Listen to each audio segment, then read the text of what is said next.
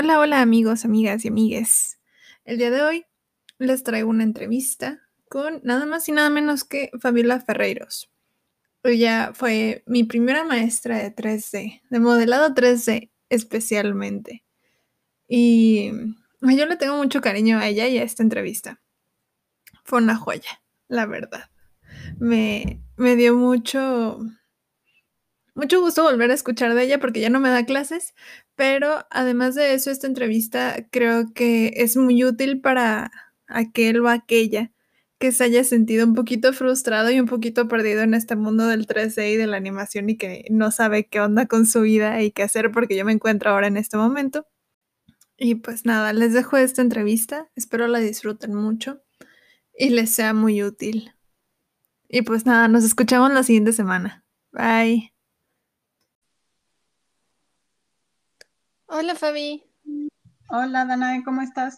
Estoy muy bien, muy emocionada de tenerte aquí en este episodio. ¿Y tú? Bien, también muy emocionada. Gracias por invitarme. Ay, no hay de qué. Gracias a ti por estar aquí. Bueno, pues platícanos un poquito de ti. ¿Cómo era, cómo era Fabi de niña? ¿Cómo era de niña? pues creo que como cualquier otra niña saludable, afortunadamente, era muy inquieta, muy curiosa, Em, creo que siempre detesté la escuela, eso de chica y de grande. este, y relacionando un poco esa pregunta a lo que me dedico ahora, siempre em, me gustaron mucho las historias y los cuentos y creo que esto nació de que mis papás como que me inculcaron mucho eh, leer cuentos o cosas así. Me acuerdo que cuando íbamos, por ejemplo, al súper, hacer las compras normales de la casa, siempre yo salía del súper al que fuéramos con algún libro de cuentos, ¿no? O sea, aunque fuera para niños, de esos chiquitos que tenían más ilustración que texto. Y esa costumbre como que se me fue, bueno, se me quedó hasta la fecha. Y creo que en gran parte nació de eso mi gusto ahora por, por las historias, por el cine y demás, que finalmente pues todo se reduce a, a contar historias. Ay, qué bonito. Justamente te iba a preguntar eso. ¿Cómo fue? ¿Descubriste el mundo de la animación? Pues el mundo de la animación realmente no sé en qué momento lo descubrí porque creo que estuve rodeada de, de animación desde chica porque recuerdo que me encantaba ver Tommy Jerry, o sea, para mí Tommy Jerry era lo máximo, me parecía sumamente divertido. También era algo que hacía con mi hermana después o que me sentaba con mi mamá a ver eh, los Looney Tunes, no sé, después ya un poco más grande Bob Esponja, o sea, creo que siempre estuve rodeada como de ese tipo tipo de cosas y también este por supuesto fui niña que creció con películas clásicas de Disney entonces pobre mi madre se tenía que, que ver las mismas películas 700 veces porque queríamos ver no sé el Rey León no sé 300 veces y después jugábamos a que éramos parte del Rey León o de Aladín o de lo que fuera. Entonces creo que crecí muy rodeada de eso y también fue en gran parte eh, por mi mamá. Además, mi mamá era, mi mamá siempre la he considerado una persona genial porque cuando éramos chicas también a veces, en épocas del blockbuster, me acuerdo que era como, mamá, vas a rentarnos una película, mamá nos decía, bueno, voy a ir a hacer tales compras y les traigo una película. Y, y mi hermana y yo, ah, sí, genial. Y pues tú qué esperas que te traigan, pues no sé, la sirenita, o sea, algo conocido, pero mi mamá era de esas personas que decían, bueno, han visto mucho Disney, entonces de repente nos traía una película, no sé, turca o de no sé dónde, que Gabriela y yo la vimos, Gaby es mi hermana y era como, mamá, ¿qué es esto? Pero a partir de esas como, era como, pues es lo que había y vean otra cosa, como que descubrimos películas luego diferentes o bonitas, esta no es tan, este, por ejemplo, tan eh, poco conocida, pero La Princesita de Cuarón, me acuerdo que es una película que ella trajo y nadie sabía de qué se trataba. Y hasta la fecha es una película que recuerdo con mucho cariño y que me encantó y que descubrimos gracias a que mi mamá tomó el control y no nosotras escogimos la película porque habíamos visto, no sé, por veinteava vez La Sirenita o algo así. Ay, qué bonito, qué bonito está eso de compartir historias también desde la infancia. y bueno, ¿qué te lleva a, cómo te lleva esto a dedicarte al 3D? Em, en realidad desde chica, creo que nunca lo supe de forma muy consciente, pero desde chica siempre me gustó toda esta parte de, sí, o sea, como del cine, de contar historias, incluso creo que por mucho tiempo y todavía me llamó mucho la atención la actuación. Eh, yo, pobre, también mi familia, no sé, este, lo sentaba a ver obras que yo hacía, entonces yo me ponía vestuarios o vestía a mi hermana o con mis primas y les decía, vamos a ver tal obra, y yo me armaba que la obra. Entonces, como que siempre me gustó eso y creo que no me di cuenta de eso de forma muy consciente hasta que era más grande. Y ya específicamente el 3D, mm, me pasó también viendo un día Toy Story. Esto fue varios años antes de que yo tuviera que decidir una carrera, pero estábamos viendo Toy Story 1, me acuerdo, que es de mis películas favoritas además. Eh, y como que, no sé si esto le ha pasado a todos, pero a mí me pasó que como vivimos rodeados de películas, caricaturas y demás, como que nunca, al menos yo de chica nunca pensé quién hace esto, ¿no? O cómo se hace esto. Entonces me acuerdo que un día viendo Toy Story, por alguna razón me llegó ahí como el pensamiento y le dije, justo a mi mamá también le dije, pues qué divertido debe ser saber hacer eso, ¿no? O sea, como que fue la primera vez que lo pensé, que había gente detrás haciéndolo. Le dije, qué divertido debe ser saber hacer algo así, ¿no? Y mi mamá me dijo, pues hazlo, porque ella siempre tiene un comentario acertado para todo, entonces me miró como diciendo, pues, pues hazlo. Y dije, pues sí, o sea, como que, no sé, me pasa que creo, no sé si soy la única, pero este tipo de profesiones a veces como vivimos rodeado de esto, nunca te preguntas cómo se hace, ¿no? Es como que la película está ahí y la disfruté y tal. Y cuando mi mamá me dijo, pues, hazlo, dije, pues sí, qué gran respuesta, porque sí, si alguien lo hace, yo debería poder también, ¿no? En algún punto hacerlo. Y después, a los pocos años, em, empezó a ver algo de esto en México, que bueno, eran carreras nuevas, ¿no? Eh, pero al menos ya había una posibilidad, así como algún acercamiento para dedicarse a ello, pero creo que el momento así inicial donde yo pude decir, mm, sí, es una posibilidad, fue en ese preciso momento viendo Toy Story cuando mi mamá me dijo, pues hazlo. Fue cuando lo consideré algo que, que sí, que se puede hacer. Sí, está bien chido eso, eh, justamente pasar de ver las películas a hacerlas, a plantearte la posibilidad de decir, ay, chance yo puedo hacer eso también, ¿sabes? Es, es un proceso muy bonito, muy canijo, pero muy bonito. Exacto, sí, de hecho creo que yo, mientras más averiguo de esto, eh, mientras más aprendo, mientras más trabajo en esto, más admiro realmente la gente que hace eh, y que se dedica a esto, a los artistas y demás, porque no sé, creo que a veces no podemos ver todo el trabajo realmente que hay detrás, ¿no? Y es eso, tú ves la película, la película ya está, y ver la película la disfrutas y te durará dos horas, hora y media y se acabó y listo. Y cuando tienes que ver todo lo que conlleva hacer una película, toda la investigación, los años de práctica, el aprendizaje, etcétera, eh, para mí ha sido como que cada vez lo admiro más incluso y eso para mí ha sido muy satisfactorio, saber que es algo que cada vez disfruto más, que cada vez me gusta más y sí, justo romper esa barrera de, oye, si esto nos parece tan genial, o sea, si es, porque todo el mundo dice, qué genial hacer tal cosa, ¿no? O dedicarse a tal otra, pero realmente tratar de hacerlo y dedicarte es como satisfactorio porque, pues yo siempre he sido de la idea de que sí hay que hacer lo que a uno le guste, o sea, como que creo que dedicarse horas y horas, algo que te haga sentir miserable no tiene mucho sentido. Entonces, ese paso de decir, oye, sí, pues si hay alguien que lo hace, o sea, son seres humanos igual que yo, ¿no? No entiendo por qué yo no podría. Y fue como un salto interesante y una revelación interesante. Y sí, definitivamente lo veo ahora desde otro punto y este otro punto me ha hecho apreciarlo y mucho más y que me guste mucho más. Sí, lo vives de una forma muy distinta como espectador espectadora, vaya, también. Y eso está muy padre. Es un proceso muy chido. Y también con esto, eh, pues te quiero preguntar cómo ha sido tu experiencia, porque si bien dices que no te, que nunca te ha gustado la escuela, ahora enseñas, ahora das clases. Y, también estudias y, trabajas de esto, ¿no? Entonces, en estas tres, vaya, en estas, en estas tres facetas es muy distinto como experimentas el 3D y esto. Entonces, ¿cómo es esta experiencia para ti? Sí, en realidad yo justo es lo que mucha gente me pregunta, que toda la vida he dicho que yo la escuela para mí era espantoso ir a la escuela y ahora es como, Fabi, pero no manches, o sea, te la pasas estudiando y das clases, o sea, como que no tiene sentido.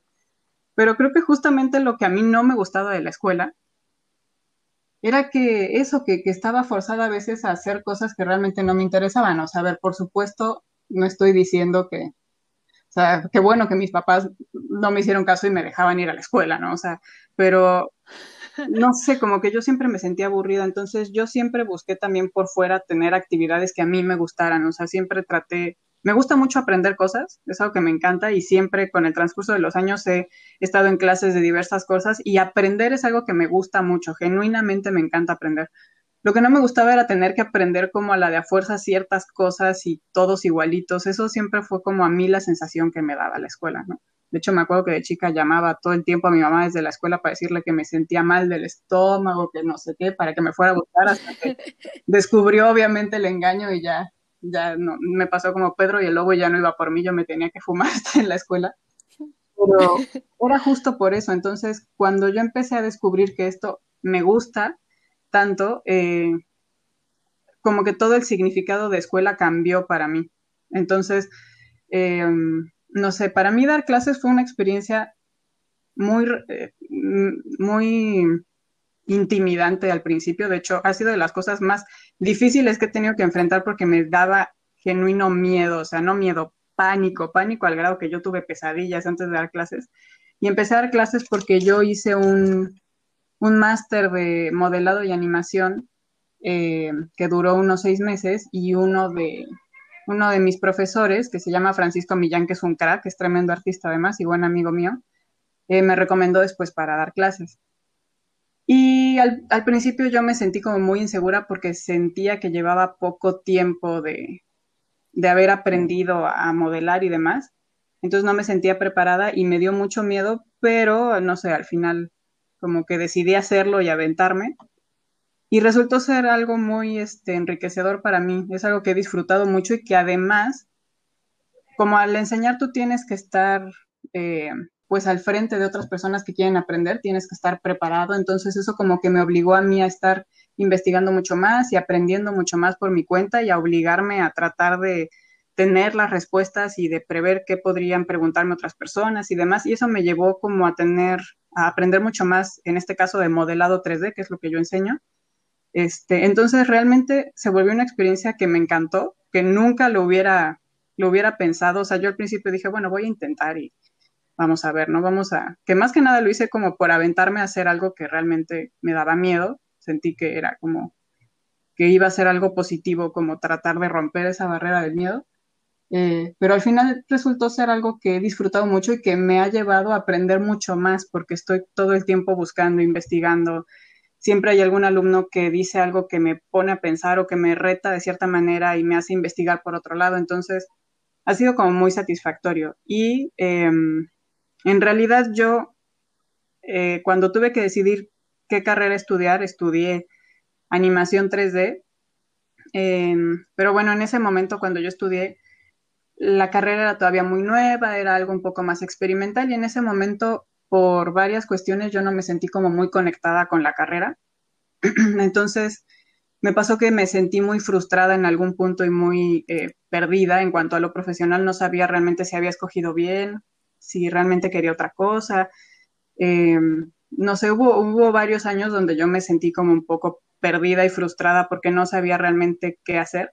Entonces, en cuanto salí de la carrera, estuve, estuve unos años trabajando en agencias de publicidad y diseñando productos y demás, que sí yo hacía cosas en 3D y demás, pero era más eh, con todo este enfoque publicitario yo diseñaba a veces productos y ese tipo de cosas. Y eh, fue como el momento donde me frustré y estaba como viendo a ver hacia dónde iba y ya después fue que pude hacer estos cursos con este profesor.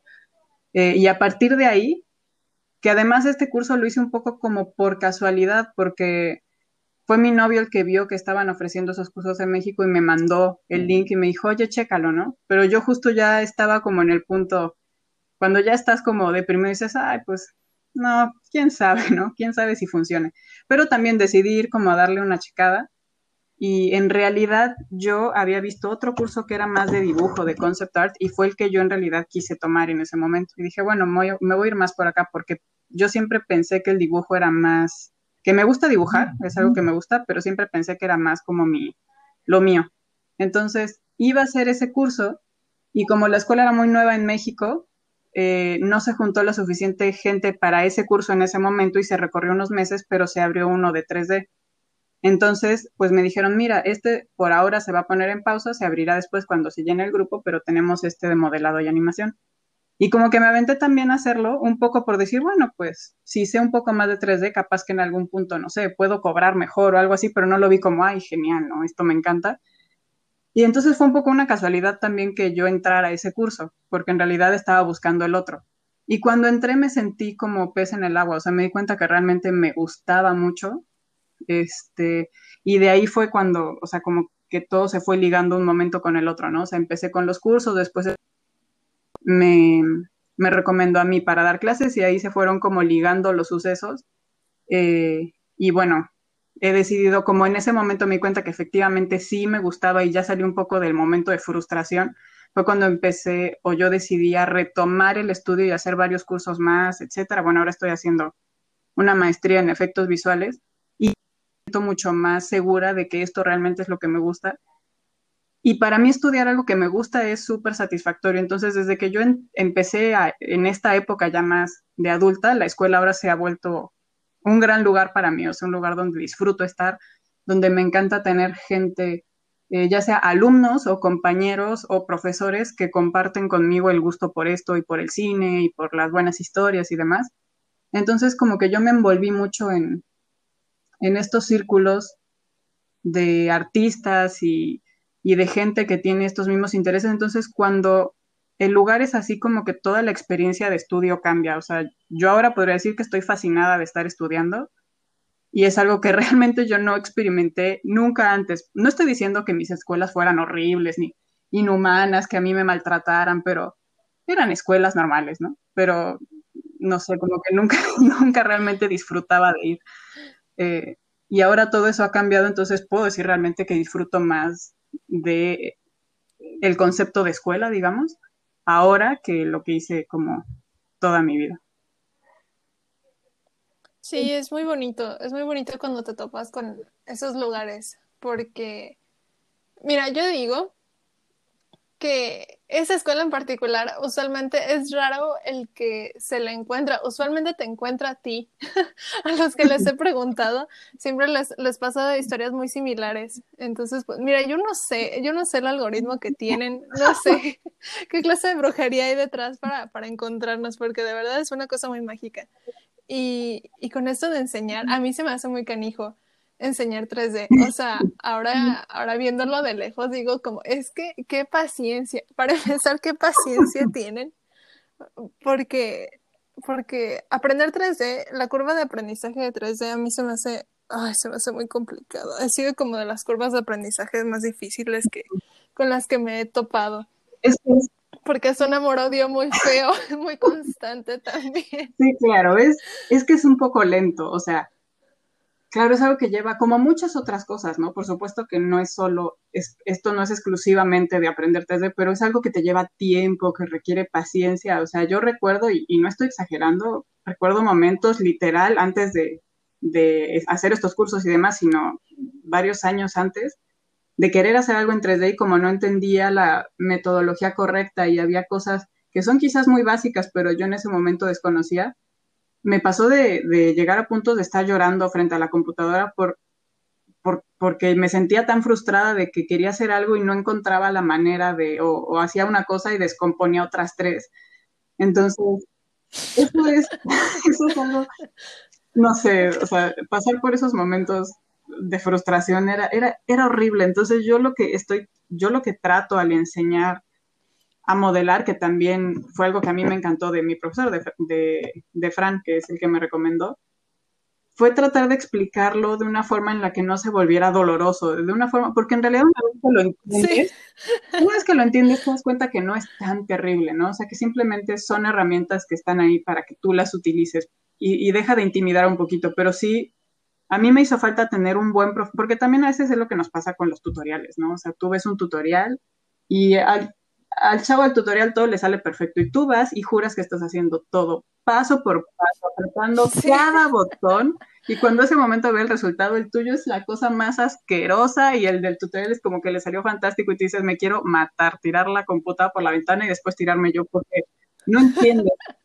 Y luego son cosas muy básicas eh, que de haber entendido como las cosas, eh, pues sí, básicas, o sea, la metodología correcta quizás hubieras entendido por qué a ti no te salió lo del tutorial, aunque lo hayas seguido al pie de la letra. Entonces, eh, yo en ese curso que tuve con Fran vi cómo él nos trataba de enseñar de una forma en el que realmente entendiéramos lo que estábamos haciendo y yo logré comprender todo el proceso y eh, para modelar algo en 3D y, viene el software, que en realidad, bueno, una vez que sabes modelar, puedes modelar en cualquier software, ¿no? Pero me pareció como una forma de enseñanza, no sé, que, que me dejaba respirar, o sea, en la que yo no me sentía tan eh, intimidada por el programa, donde sentía que realmente entendía lo que estaba haciendo y siempre traté de hacer eso cuando yo empecé a dar clases, de que a mis alumnos no se les hiciera algo espantoso, ¿no? O sea, que pudieran aprenderlo y quizás hasta disfrutarlo, porque bueno, a mí yo puedo estar modelando horas, o sea, a mí me gusta mucho, pero sé que a veces lidiamos con cosas como que el programa se te cierra, eh, que pierdes trabajo, que lleva tiempo hacer un proyecto cuando no sabes modelar, no es como, no son resultados tan inmediatos, ¿no? Este, de ahorita en dos horas ya tengo algo, o sea, lleva tiempo, entonces siempre traté como de, que la experiencia fuera un poco más ligera y, no sé, creo que me ha resultado y, y, me he dado cuenta que es simplemente entender realmente algo. Cuando realmente lo comprendes y entiendes bien como las bases, es más fácil después avanzar de a poco hasta cosas más complejas. Creo que muchas veces el error que obviamente a veces se genera porque no tenemos a veces un profesor al lado, lo que sea, o vamos directo a tutoriales y cosas así, es que a veces no entendemos cosas básicas y nos queremos aventar a hacer algo de un nivel que todavía no manejamos, entonces ahí vienen momentos de frustración y demás que más bien nos hacen sentir que, ah, pues quizás no soy tan bueno, ¿no? Y en realidad no, simplemente es que no estás abordando bien el, el problema. Exacto, así es. Sí, Sí, está muy canijo justamente esto de, de tener la paciencia cuando estás empezando a aprender. Yo me acuerdo que a mí me pasaba mucho que soy una persona muy ambiciosa con los proyectos y escogía los proyectos así, los más, los que veía yo más bonitos, ¿no? Los más ambiciosos, los más complicados. Yo decía, voy a hacer este. Mi habilidad me da para hacer una manzana, pero no me importa, yo voy a hacer una mansión de ocho pisos con elevador y con un mirador arriba, ¿no? Y, era una frustración muy fea, o sea, a pesar de que tuviera buenas bases o de que tuviera una idea de, de qué es lo que estoy haciendo, aún así uno se topó con esta frustración de estar frente a la pantalla y decir como no puede ser, ya por favor, ya no quiero seguir. Eh, últimamente mi, mi, frase ha sido que, bueno, porque ya decidí que me quiero inclinar más hacia, el 3D. Ah, y, y, mi frase ha sido que el 3D es mi destino, pero yo no soy el suyo. a nosotros nos decían mucho que el 3D los odia a todos, o sea, era como el chiste, ¿no? Era Maya, que es el software que yo más uso, por ejemplo, siempre me decían, Maya te odia y acostúmbrate a eso, y siempre como que me daba risa y después veía así que de repente Maya me traicionaba en los peores momentos y era como maldita sea, pero ah, sí. Mira, yo, eh, o sea, hay un punto donde realmente ya sientes que entendiste algo y ya se quita, se quita eso. Yo, por ejemplo, ya modelando me siento muy cómoda, eh, no estoy diciendo que yo sea, sabes, este, la mejor eh, modeladora de este mundo, ni mucho menos, pero al menos ya me siento confiada que puedo resolver los problemas y, que es algo que ya, ya no me intimida tanto después de, estar practicando algunos años. Pero paso a otra área, o sea, ahora que estoy estudiando VFX, donde estoy eh, incursionando en, varias cosas que no, en las que no soy experta para nada y que estoy aprendiendo y demás, y, y paso por los mismos momentos a veces de frustración, aunque tengo excelentes maestros, aunque estoy rodeada de gente que sabe y que está dispuesta a ayudarme, explicarme creo que aprender, creo que frustrarse más bien, es una parte del aprendizaje, o sea, me pasa lo mismo, ¿no? Veo que el profesor hace algo que parece tan simple y digo, ah, pues ya está, o sea, ya lo entendí, me queda clarísimo, lo hago yo y se me presentan 70 problemas diferentes que no me había planteado, no me sale, lo que pensé que me iba a llevar tres días me lleva semana y media, eh, pero bueno, creo que también tenemos porque yo soy también como tú, creo, muy perfeccionista y a veces quiero que todo me salga bien a la primera y tenemos que entender también que la práctica hace al maestro, ¿no? o sea, como dice el dicho, o sea, tenemos que pasar por esos momentos también de frustración para aprender. Creo que el frustrarse es cuando estás en ese punto donde estás aprendiendo algo. Si realmente no tuviéramos esos momentos de, frustración, realmente creo que no, no, no estaríamos aprendiendo algo, porque no conozco algo, ninguna actividad en que aprenderla sea como, ah, bueno, ya, lo pasé y, listo, ¿no? O sea, lleva su trabajo, lleva tiempo. Entonces, te diría que el 3D, o sea, qué bueno que te guste, que estés descubriendo más el área que te interesa, eso es genial y sí, vas a seguir teniendo esos momentos, ¿no? Esos momentos de decir, mm, ¿por qué? ¿Por qué me metí en esto? Esto es terrible. Pero al final va a salir, o sea, al final si no quitas el dedo del renglón y sigues estudiando, esos momentos de frustración van a ser cada vez menos hasta el punto en el que te des cuenta que ya no estás luchando contra ellos, sino que ya lograste superar al menos ese pedazo, ¿no? Quizás ya modelando me siento mejor, ya, este, no sé, con lo que sea. Entonces, te va a pasar mientras estés aprendiendo. Y es más, yo he platicado con artistas que tienen una trayectoria impresionante, con, he tenido la fortuna de, cruzar palabra con artistas en Pixar, en, estudios grandes, y ellos mismos te dicen, o sea, todos los días tenemos problemas, todos los días nos enfrentamos a algo que tenemos que pedir ayuda a algún colega porque no sabemos cómo resolver. Entonces, si en Pixar tienen problemas, los demás estamos, pero para llorar, o sea, no, no va a haber forma que si nosotros estamos, los simples mortales, vamos a tener problemas al igual que ellos. Entonces, como que hay que también, yo creo, un poco acostumbrarse a la idea de que, porque también es eso, el 3D y es algo que a mí me gusta de esta profesión.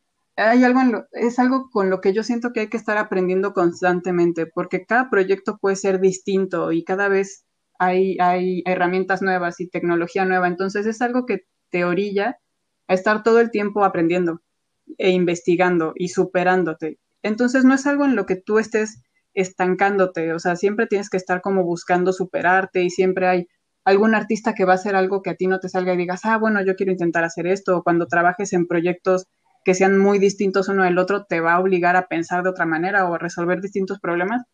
Pero eso es en parte lo que yo considero que es muy enriquecedor de este tipo de profesiones, porque para mí hacer siempre lo mismo es sumamente aburrido. Entonces, creo que esta frustración de la que hablas, en realidad es en parte también lo que hace que esto sea algo divertido de hacer, porque te obliga a, superarte, ¿no? Exacto.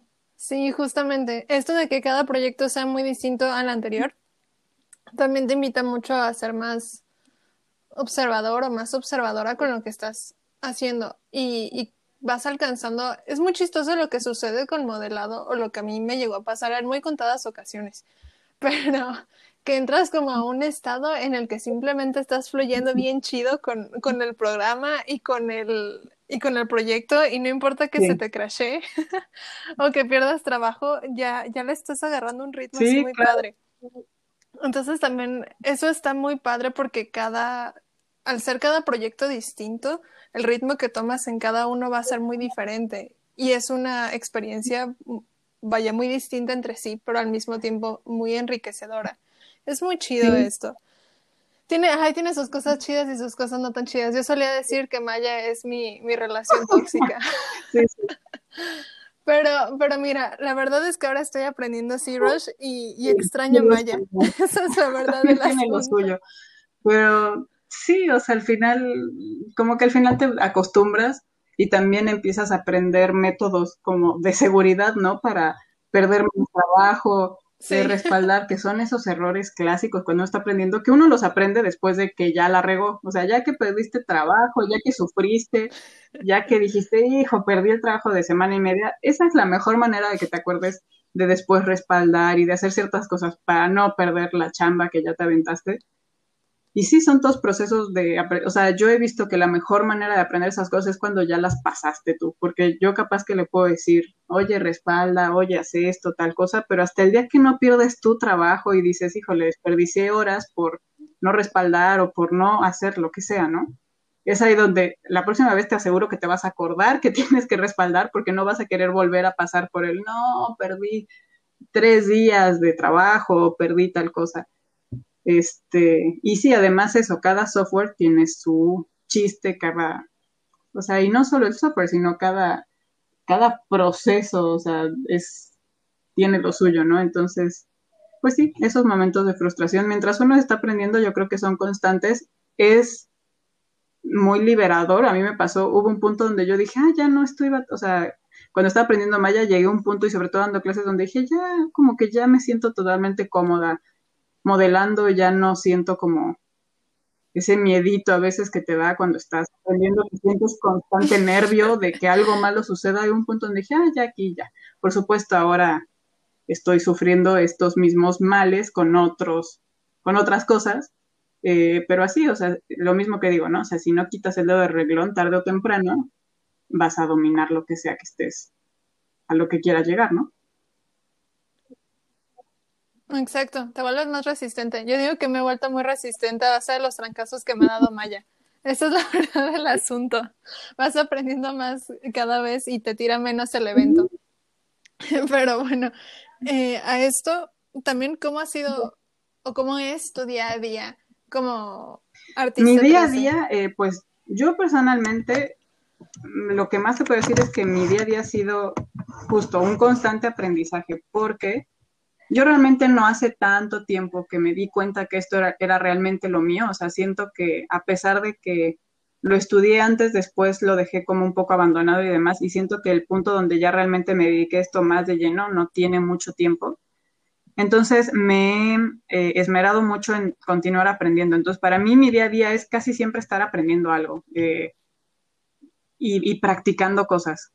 Justo por eso, ¿no? Porque también algo que es un poco frustrante a veces de dedicarse a algo como esto es eh, que, tenemos competencia por todos lados, que ves el trabajo de gente que admiras y, a veces uno no puede evitar sentirse como, ay, me falta todavía para llegar a, ese nivel o compararnos y cosas así. Entonces, yo más que nada lo que estoy tratando de hacer es eh, llegar al punto que quiero, ¿no? Y como sé que me falta y sé que hay muchas cosas que quiero aprender y demás, para mí como que mi día a día es siempre estar aprendiendo algo. Es lo que yo me he planteado durante estos años, siempre estar como aprendiendo algo. Por ejemplo, ahora que estoy estudiando efectos visuales, me di cuenta que en realidad es como el área que más me gusta, ¿no?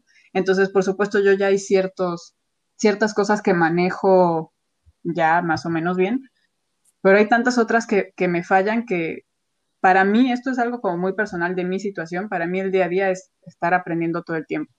Y después el trabajo en sí, pues es un trabajo demandante, definitivamente, pero para mí ha sido sí liberador porque yo sí trabajé algunos años en empresas de publicidad y demás, donde siempre me trataron bien. O sea, yo nunca he tenido esa experiencia de, como oyes a veces, ¿no? Empresas de publicidad que te piden trabajar 18 horas y no te pagan nada y te tratan horrible. Yo afortunadamente nunca sufrí algo así, o sea, trabajé en lugares bien, pero yo realmente detestaba como el, trabajo típico de oficina, siempre se, me hizo horrible, entonces, a pesar de que ahora estoy trabajando, creo, muchas más horas de las que yo trabajé en esa etapa de mi vida, eh, y sí, dar clases requiere que le dediques mucho tiempo, más eh, los proyectos que a uno le salen a veces eh, por fuera, más, en mi caso ahora, estudiar la maestría, me doy cuenta que, estoy casi todo el tiempo ocupada y, y aprendiendo y, trabajando constantemente, pero a pesar de que sea más tiempo, para mí es como bastante liberador porque te digo que para mí es como algo relativamente, entre comillas, nuevo y como lo disfruto hacer, eh, por supuesto me canso, por supuesto hay días que, que digo, ay no, hoy no, hoy no me siento con ánimos de hacer nada y tengo esos días como cualquier otro, eh, pero para mí mi día a día es muy satisfactorio. Este, pero sí, definitivamente, para mejorar en esto, tienes que dedicarle como mucho tiempo. Creo que es de estas cosas a las que sí hay que practicar y practicar. Hay un punto donde ya la teoría ya la, ya la tienes, pero no te van a salir las cosas hasta que las hagas una y otra y otra y otra vez. Entonces yo me estoy obligando a estar en ese, en ese punto. Pero realmente para mí ha sido no sé, como si muy liberador hacer algo que me gusta, por mucho trabajo u horas que, me lleve a hacerlo. Bueno, y ahora en este camino que has tenido de cambiar, vaya, de alguna forma de una profesión a otra, ¿Qué herramientas has aprendido o qué herramientas creativas? Mm, fíjate que algo que me ha gustado mucho, y esto lo conocí eh, hace poquito, en realidad hace algunos años, no hace tanto, es, no es una herramienta como tal, sino es una técnica que es eh, la técnica de kit bashing, eh, que es básicamente modelar a partir de piezas más pequeñas que ya están previamente modeladas. Esto se usaba mucho, sobre todo antes, eh, para las maquetas, maquetas reales me refiero, por ejemplo, en Star Wars, en las películas originales, sabemos, yo creo que ya todos, que las naves, los escenarios y demás estaban hechos maquetas, eran realmente maquetas, no eran escenarios ni naves digitales. Y estas maquetas se hacían por medio de esta técnica de kit bashing, donde se tiene piezas más chicas eh, y a partir de combinar esas piezas de cierta manera se hace como una maqueta más grande y a partir de esas pequeñas piezas que pueden ser, no sé, si estamos haciendo una nave, las piezas serán algunas tubos, o sea, que puedan ser como tuberías, otras serán, no sé, cañones, ventilaciones, otras serán placas, etcétera. La combinación de todas esas piezas te lleva a modelar algo más grande, ¿no? que bueno, en ese caso se usaba mucho todavía, ¿no? Para hacer maquetas y ahora se usa mucho también para modelar en 3D. Es una técnica que yo sí descubrí hace algunos poquitos años y me gusta mucho porque eh, te ayuda a modelar mucho más rápido, ¿no? Este, yo a veces veía y me llamaba mucho la atención que a veces me metía, no sé, ArtStation o algo a ver trabajo de modeladores y a veces tenían una nave impresionante y decían, la hice en dos horas. Y o sea, no es posible, o sea, ¿cómo, es posible que hayan hecho esto en dos horas? No me daban las cuentas, porque por muy rápido que seas, si haces una nave desde cero, no, no puede ser en dos horas, yo decía, es imposible, ¿no? Y entendí que era por medio de esta técnica. Entonces, eh, la verdad es que es una técnica que al principio sobre todo me costó mucho trabajo. Todavía no me considero tampoco muy buena en ella, es algo que estoy practicando mucho, pero al principio sobre todo me costó trabajo porque yo estaba muy acostumbrada a modelar todo desde cero y tener como que el control de hacer cada pieza yo desde cero. Eh, después empecé a hacer mi propio kit bash de ciertas piezas y modelar yo cada pieza para yo después unirlas en cosas más grandes y de a poco es algo que he estado implementando, sobre todo mucho en la, en la maestría lo, lo usamos mucho.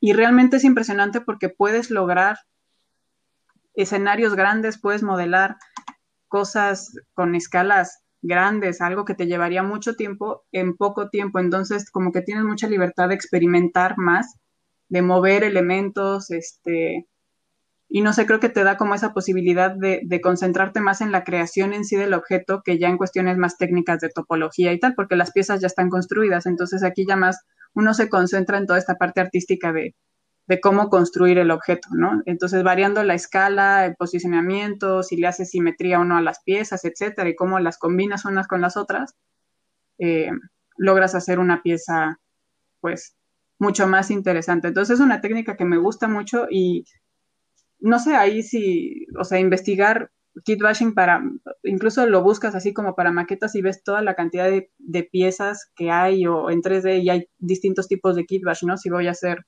una ciudad, entonces posiblemente las piezas de mi kitbash sean em, algo más como edificios o tanques de agua o las cosas que vemos en una ciudad. Si hago un tanque militar, quizás mis piezas sean diferentes, ¿no? A un kitbash que necesito para hacer una ciudad. Eh, no sé, como que es, se me hace muy interesante porque justo te da más libertad de avanzar más rápido y entonces poder eh, llegar a un resultado sin, sin, pasar por toda esta parte de, bueno, además voy a cuidar la topología y hacer esto y esto, que como yo esa parte ya la manejo bien, realmente me gusta ahora poder experimentar de una forma más libre y ahorrarme un poco de tiempo. Sí, la verdad es que está bien chido eso. Yo también me acuerdo que, eh, bueno, justamente nos, nos presentaste esta, esta técnica y fue como, ay, no puede ser que en cinco horas hicieron eso, en cinco horas yo intento hacer algo chiquito y me pongo a llorar. O sea, este, o en cinco horas hago como una mesa, ¿no? O sea, cosas así, pero de verdad es bien sorprendente esa gente que hace un montón de cosas así en friega. Es, ay, no, pero al mismo tiempo se me hace bien interesante porque tienes que tener conocimiento de muchas otras cosas, como de las escalas o de cómo funciona. o de qué está hecho, ¿no? O sea, eso es, eso también está bien, está canijo, porque es otro, otra forma de trabajo, es otra metodología y otro flujo de trabajo también.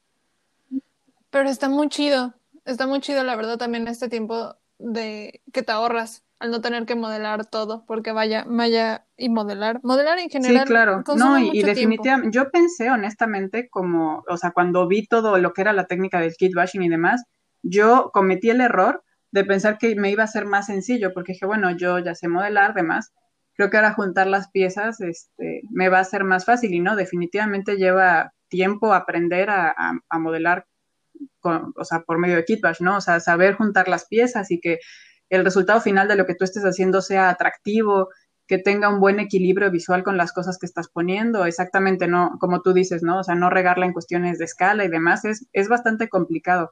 Pero está genial que existe esta técnica porque, claro, ¿no? O sea, hay artistas que esto es a mí lo que me gusta mucho son los environments y de hecho a mí lo que me gustaría llegar a ser en algún momento es una buena artista de environments.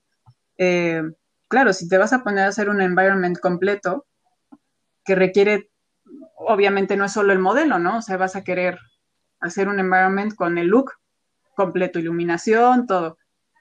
Modelar todo desde cero, pues haría todo eso muy, muy tardado, pero definitivamente yo sí como que, no sé si lo subestimé, simplemente supuse que sería algo más sencillo, pero como dices, es otra metodología, entonces hay que cambiar un poco la cabeza y la forma en cómo abordas un proyecto, pero como todo también es practicar y sí, definitivamente está bueno porque además te da más chance de como experimentar, como de jugar, ¿no? O sea, tú agarras tu kitbash y si quieres simplemente practicar, puedes hacer como piezas diferentes, unas más chicas, unas más grandes, y aprovechas a ir como practicando.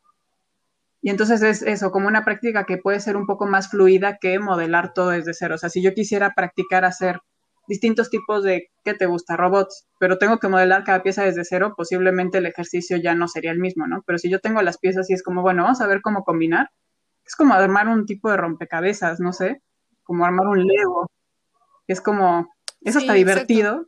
También me pasa que a veces me he frustrado usando o tratando de, de, modelar de esta manera porque justo hay un punto de digo, ya tengo las piezas y sin embargo no logro dar con un resultado que me guste. Pero como tú dices, ya hay otras cosas que hay que aprender y que considerar y justo cambiar la forma en la que uno trabaja, pero definitivamente es una técnica muy interesante y pues para cualquiera que esté interesado en esto del modelado, eh, también como para que lo tomen en cuenta y vayan considerando que existe también esta, esta posibilidad, ¿no? Sí, justamente, me parece una opción muy útil también y muy práctica.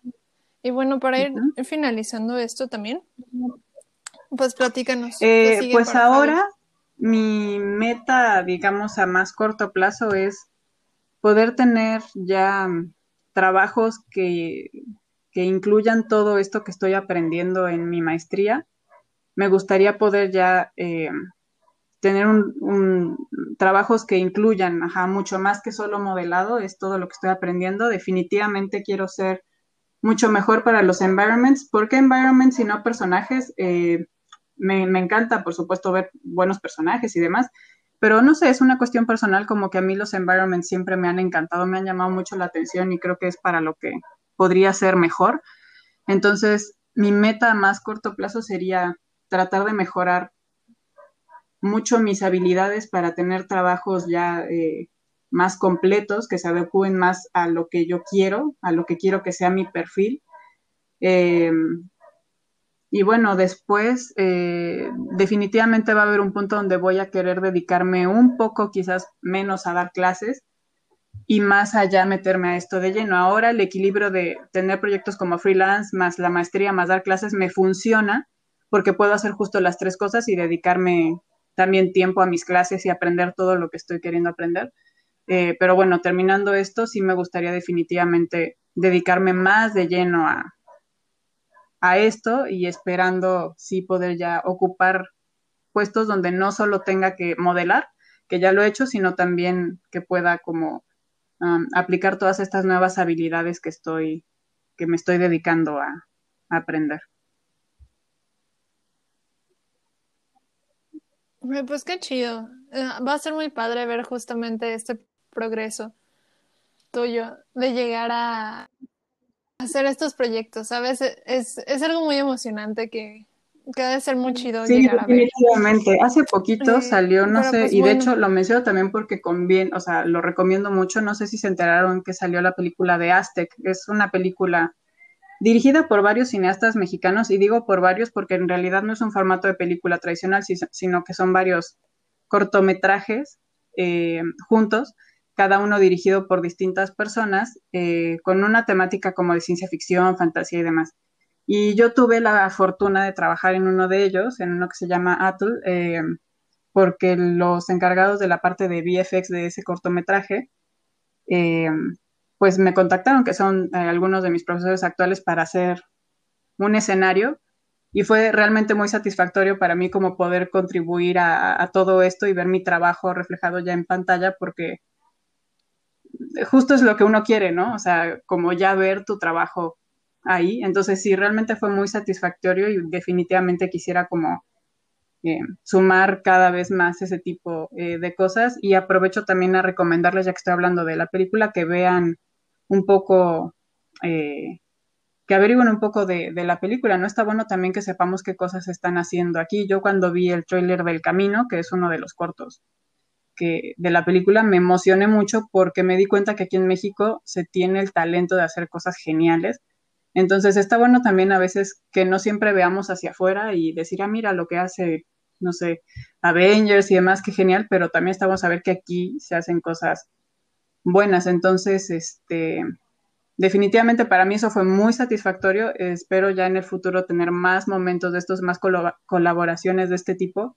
Eh, y sí lo menciono porque al menos a mí como artista mexicana me inspiró mucho ver el tipo de cosas que se hacen aquí porque yo realmente no lo sabía y al haberlo visto y tener cercanía con este tipo de proyectos, me motivó mucho justo para estudiar todo lo que estoy estudiando y demás. Entonces, este, pues sí, esperemos que, esperemos que todo salga bien. Sí, seguramente sí. Y justamente esto, inspira mucho ver el trabajo de otras artistas y otros artistas mexicanos eh, ahí afuera, ¿sabes? Inspira mucho verlos y nos motiva un montón así de, ay, yo también puedo hacer eso, ¿sabes? O sea, eh, es, es, muy bonito. Justamente iba a ir a las secciones, a, las recomendaciones de artistas, pero bueno, no sé si quieres sumarle a ah, las recomendaciones. Bueno, sí, recomendado ver eh, que de hecho son, eh, el director de, del camino es profesor mío y son realmente buenos artistas, entonces antes que nada está bueno recomendar cosas de aquí, ¿no? Y como en el camino hay tantos artistas, me refiero a, al camino, el, cortometraje que es parte de la película esta de la que hablé, Aztec, ahí para este proyecto trabajaron varios artistas mexicanos, entonces eh, pues les recomiendo en sí el proyecto para que averigüen sobre él y vean las cosas que se hacen aquí. Y realmente eh, se van a maravillar, son cosas eh, realmente que ya tienen un calibre, o sea, una calidad increíble. Entonces da como mucho orgullo saber que estas cosas se pueden hacer aquí de donde somos nosotros también, ¿no? Y después eh, tengo cuatro artistas que me gustan mucho para recomendar. uno de ellos es Eivind Earl, que se escribe E-Y-V-I-N-D, Eivind Earl, que es Earle, que fue un ilustrador estadounidense ya murió, este, trabajó en Disney por ahí de la década de los 50 y fue el responsable de hacer los fondos de La Bella Durmiente y un poco de, de llevar a cabo, o sea, como de responsable como del estilo y de las paletas de color. No sé si has notado, pero La Bella Durmiente como que tiene un estilo distinto a otras películas de Disney. Tiene, no sé, tiene un toque diferente y esto es en gran parte por su trabajo. Yo desde que lo conocí, no me acuerdo dónde fue que vi su trabajo, me, encantó y he visto que muchos artistas actuales a veces le rinden tributo haciendo algún, alguna ilustración este, en su honor o lo que sea. Y es realmente maravilla, o sea, es maravilloso. El arte de ese señor es, era una cosa increíble. Entonces, él sería mi primera recomendación. Eh, después voy a recomendar a una chica, una artista que es increíble, no sé bien cómo se pronuncia su nombre, eh, pero se escribe Donglu, así tal cual, Donglu Yu, o sea, Y-U. Es un artista que ha trabajado, es Senior Concept Artist en Ubisoft y tiene unas cosas impresionantes, también tiene un entendimiento de la iluminación, del color, de todo. Esos artistas que dices, no puede ser que seas tan crack. Entonces, eh, también me encanta seguir su trabajo y definitivamente es alguien que me inspira un montón. Eh, después, otro artista que me gusta, se llama, creo que se llama Josan, creo que así se pronuncia su nombre, González, pero en realidad en las redes sociales lo pueden encontrar como Death Burger, como así Death Burger. Es muy extraño, pero tiene unas ilustraciones geniales. De hecho, hizo algunas ilustraciones para Cyberpunk 2077. Eh, y tiene unas paletas de color geniales y tiene ilustraciones como muy complejas, con mucha cosa. Es como muy interesante.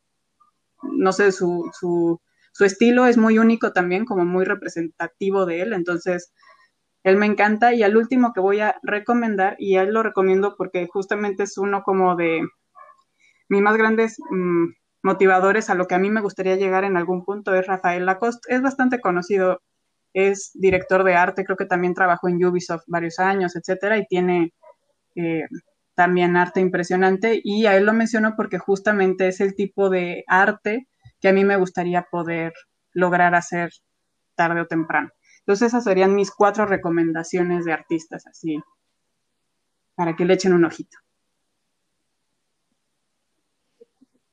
Ah, súper bien. Igual, igual los dejo ahí en la descripción de este episodio. Y bueno, pues yo voy a dar ahí mis, mis recomendaciones de artistas porque me he dado cuenta que no he recomendado a mis, a mis amiguitos o a los artistas que son más cercanos a mí. Sí, Entonces, Pues yo también tengo muchos amigos que creo que empecé eh, admirándolos como artistas y ahora por suerte nos hemos convertido en buenos amigos. Y por eso también quise mencionar todo lo del camino y tal, porque a veces nos olvidamos que, ¿no? Como de recomendar la gente fabulosa que conocemos y eso está bueno también porque, exacto, a veces como que miramos mucho para afuera, pero si ponemos atención, tenemos al lado artistas increíbles. Yo tengo amigos que son geniales, que los admiro un montón, profesores que me dan clase que, que me motivan cada día, entonces, qué bueno que podamos ver también la gente que tenemos cerca, ¿no? y ver su trabajo y decir, wow, o sea, realmente aquí hay muchísimo talento, tanto como en cualquier otro lado, ¿no? Entonces esas recomendaciones son importantes. Sí, sí, la verdad es que sí lo son. Pues justamente con este tema de escenarios, bueno, me está dando a mí la clase de escenarios, es justamente de otro profe, eh, que es Alan Vázquez. En Instagram está como MS. El fabulosísimo Alan. Igual lo voy a poner ahí en la descripción. Eh, Sí, es muy fabuloso. Él, en algún punto lo voy a invitar. lo voy a entrevistar hace pura chulada, el buen Alan. Es, sí, nos llevamos muy bien y sí, es. Dibuja lo que quiera, como sea, es genial. Sí, hace cosas muy chidas y ay, siempre se le aprende mucho a él. O sea, como artista y como persona hace cosas muy, muy padres. Entonces, él sería mi primera recomendación. Y mi segunda recomendación, como artista, igual que, fue profe mío, ahorita ya no me da clases. Eh, es mm, Pil, Pablo Pil, que es, bueno, se llama Pablo Rebollo, pero bueno, le decimos Pil, ¿no? Pablo Pil también creo que está como... en, Instagram. No, en Instagram creo que está Pablo Pil, algo así. Profe Pablo Pil, algo así.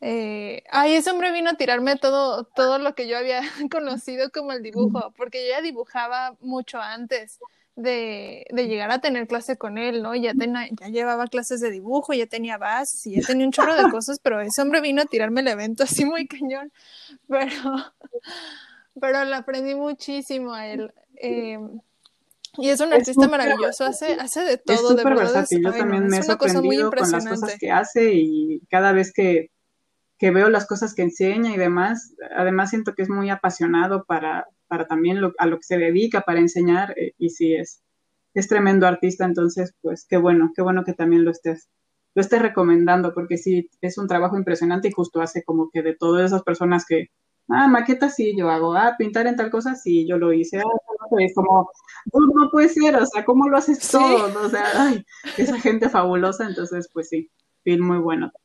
Sí, literal sí, así es él. Eh, pero, ay, no, no, es maravilloso. Yo recuerdo haber tenido eh, clases con él cuando eran presenciales, ¿no? Teníamos clases con modelo y, se armaba así como, ponía algunos props con los materiales que tuviera, así como con cartón o con papel, hacía así como una lanza al, al modelo, le hacía a veces como un, como un barquito, ¿no? Cosas así. Y yo les decía a mis compañeros, para cuando acabemos el semestre, ese hombre habrá armado una nave espacial completamente funcional a base de cartón y de papel. Sí, sí, es, es una cosa muy impresionante. Entonces, pues sí. Y bueno, vamos a la siguiente sección, que son los consejos random. Random, a ver, pensé en uno que sí va a ser un tip de modelado súper básico, súper importante, a ti te va a sonar porque creo que a ustedes se lo repetí 800 veces, al igual que a todos mis alumnos, que es modelar en ejes neutrales.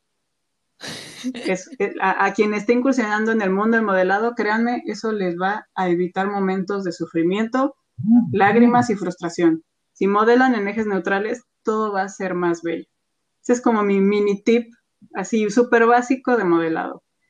Y después, consejos random, pues no sé si tan random, porque traté como de relacionarlo un poquito también con todo esto eh, profesional, pero mi consejo sería, y esto porque lo he, lo he vivido yo y lo he visto que le pasa a mucha gente, que está bien estar un poco perdido de repente, que está bien sentirnos frustrados y sentir que no sabemos qué queremos hacer, y no saber dónde estamos parados, está bien. O sea, creo que muchas veces pensamos que los demás tienen todo resuelto y vemos a los demás y dices, híjole, es que soy la única que no tiene ni idea o que se siente así y así, y todos los demás tienen la vida resuelta. Como que solemos compararnos muchas veces con los demás de esa manera y asumimos que somos los únicos que estamos sufriendo, ¿no?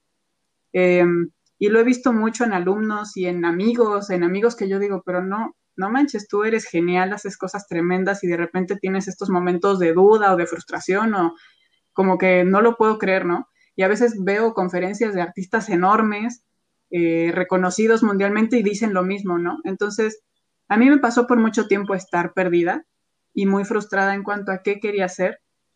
Y creo que está bien, que no pasa nada, pero mi consejo sería que traten de buscar salir de ahí, ¿no? O sea, que si están en ese punto, hagan algo por ustedes para salir de ahí. No va a ser inmediato, no va a ser de un día al otro, pero yo lo que hice fue experimentar hacer varias cosas. O sea, yo hice varios cursos de varias cosas relacionadas al cine y de a poco fui determinando lo que más me gusta y creo que ahora puedo decir, y no tiene tanto, ¿no? O sea, podría decir hace un año y cacho que realmente ya me puedo ver bien en algo y que estoy encaminada con mucha más seguridad a lo que quiero, pero como por mucho tiempo estuve un poco indecisa, me di la oportunidad de experimentar, de experimentar cosas y ver si me gustaban o si no me gustaban, ¿no? De aprender y decidir y darme la oportunidad de, conocer algo que no, no sabía hacer o lo que sea, para darme cuenta si era por ahí el camino o no. Entonces, eh, veo que esto como que es un sentimiento que he descubierto hablando con otras personas, que como que todos pasamos por ahí o que algunos estamos ahí en ese momento entonces, solo mi consejo sería decir como está bien, a todos nos pasa, trata de buscar algo, trata de experimentar, de aventarte, de ser aventurero y de conocerte y eso te va a llevar a posiblemente salir de ese embrollo, ¿no? Em, entonces, pues sí, creo que ese sería mi consejo más random, que no fue muy random, pero sería mi consejo. No, pero sí, está muy útil. La verdad es que sí nos sirve mucho. Eh, y con esto del modelado, yo también voy a dar un consejo que de hecho es de Fabi, porque Fabi nos lo ha repetido mucho. Eh, pero es muy útil, es sumamente útil y es que hagan respaldos de todo. estamos en, bueno, ahorita estamos en Mercurio retrógrado, probablemente para cuando salga el episodio ya no, pero tienden las cosas a fallar cuando uno está en Mercurio retrógrado. Y, y, ay, no, y las cosas tienden a veces también a, traicionarte. Entonces hagan respaldos de absolutamente todo. Eh, no, así uno ya vive sin miedo, de verdad que sí. Uno vive más con más paz. Háganse ese favor. Me acuerdo de unos amigos que por desgracia les robaron unas computadoras y ellos nos decían, no, o sea, tengo casi todo respaldado. Obviamente te duele que te roben tu equipo, ¿no? O sea, pero decían, pues tengo todo respaldado pero lo que más me hubiera dolido era pues perder todo mi trabajo, porque eso es tu trabajo, o sea, entonces como que sí respaldar, porque exacto, las cosas fallan, las computadoras son objetos que en algún momento pueden fallar, los discos duros son objetos que pueden fallar, entonces yo lo que hago es respaldar en al menos tres o cuatro lugares, que puede parecer una exageración, ¿no? Pero al final como que sí, vivo tranquila de que las cosas que tengo y que me ha llevado esfuerzo y tiempo a hacer, las tengo por ahí. Sí pasa después que uno hace como ves tus trabajos y decides hacer como una limpieza y decir, ah, bueno, esto ya no me sirve o puedo desechar algunas cosas, pero que siempre sea porque tú lo decidiste, no porque de repente se te jodió la compu o pasó algo y perdiste ahí meses de trabajo, de aprendizaje, cosas que te llevó tiempo y esfuerzo a hacer. Entonces, pues sí, respaldar es, es muy buen consejo. Sí, respalden, respalden. Por experiencia se los decimos. que no se les olvide. Sí, la verdad es que sí. Eh, y si no respaldan, pues mira, uno, uno aprende. Uno aprende de las cosas que no respalda, pero hay que evitarlas. pues bueno, muchísimas gracias por estar en esta entrevista, Fabi. Ay, no, qué, qué maravilloso de verdad tenerte Ay, no, aquí muchas gracias a ti, la verdad es que me, me, da un buen de gusto cuando me dijiste, dije, ay, qué padre, sí, o sea, me dio un poco de nervios, pero bueno, yo soy como así, o sea, yo soy una persona que todo al principio me da nervios, pero está bueno y me parece genial como estas charlas, ¿no? Con artistas de otro tipo, con gente que hace esto, porque a mí al menos siempre me ha servido mucho rodearme de gente que le gusta esto, como ya mencioné hace rato, ¿no? O sea, que les gustan las mismas cosas que a ti y que comparten esto, entonces luego escuchar este tipo de entrevistas, de podcast o lo que sea, es también como muy enriquecedor y te da a veces como otra visión de las cosas. Entonces, pues al contrario, muchas gracias a ti por, por invitarme, lo pasé muy bien. Ay, qué bueno, ay, qué bonito. Bueno, y ustedes, muchas gracias por escuchar este episodio. Ahí nos estaremos escuchando en el siguiente.